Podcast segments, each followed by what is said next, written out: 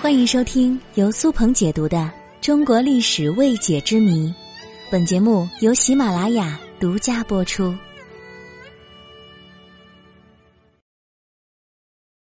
商纣王之谜。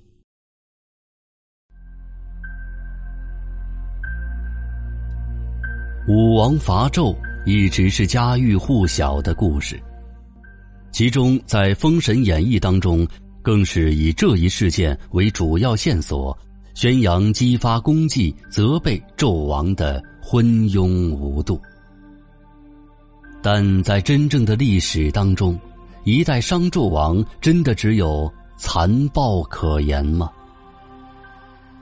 对于这个答案，我们暂时先不做分晓，先以以下几点来分析一下商纣王这个人物。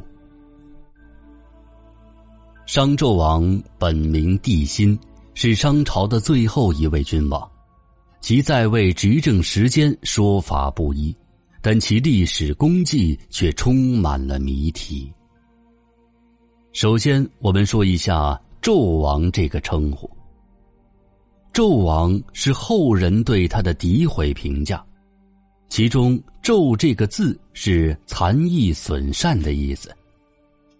在历史上，曾有许多人评价过纣王昏庸无度、沉迷酒色，过着糜烂奢华的生活。此外，也有人说他重用小人、暴虐残忍，甚至不重视自我祖先。正是在这样的情况之下，越来越多的人对纣王失望。正是因为失去民心和军心，纣王在最终的牧野之战当中，战士们临阵倒戈。被武王打败，一把火葬送了自己的一生。其实，对于纣王贬低的说法，无论是历史还是文学作品当中，都有着阐述。尽管说法不完全相同，但其根本意义大都一致。虽说纣王昏庸无度的说法一直存在。但在历史长河之中，总还是有人对此提出了质疑。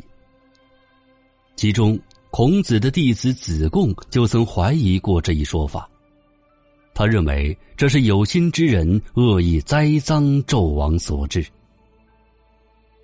在古代历史君王之中，一直存在着恶意诋毁、栽赃的现象，商纣王绝非仅有的受害者。但相较于其他的君王，其诋毁程度可谓是极其严重。其次，在近代历史学家中，也曾有人观察过这些历史说法，他们发现纣王的罪行随着时间的推移而变得越来越多。由此可见，关于商纣王昏庸无度的说法也不能全信。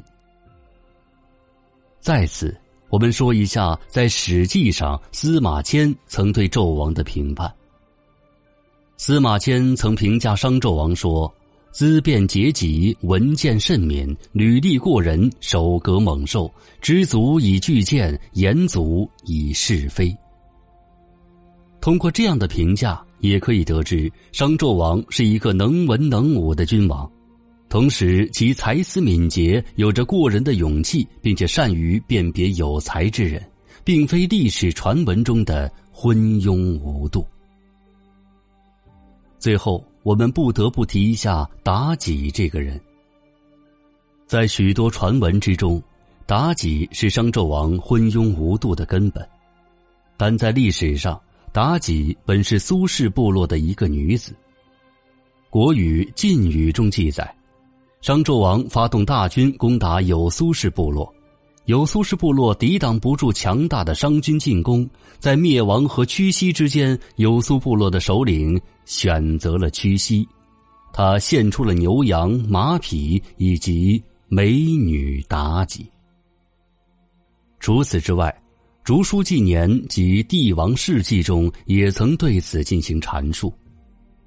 由此可见。妲己本不过是苏氏部落求和奉献的玩物罢了，如果把她说成商朝灭国之魁首，实在是过于高估这个女子了。对于商纣王的功绩和过失，大家至今都秉持着不同的看法。但是对于其究竟是良君还是暴君，其实还需要进一步的考证啊。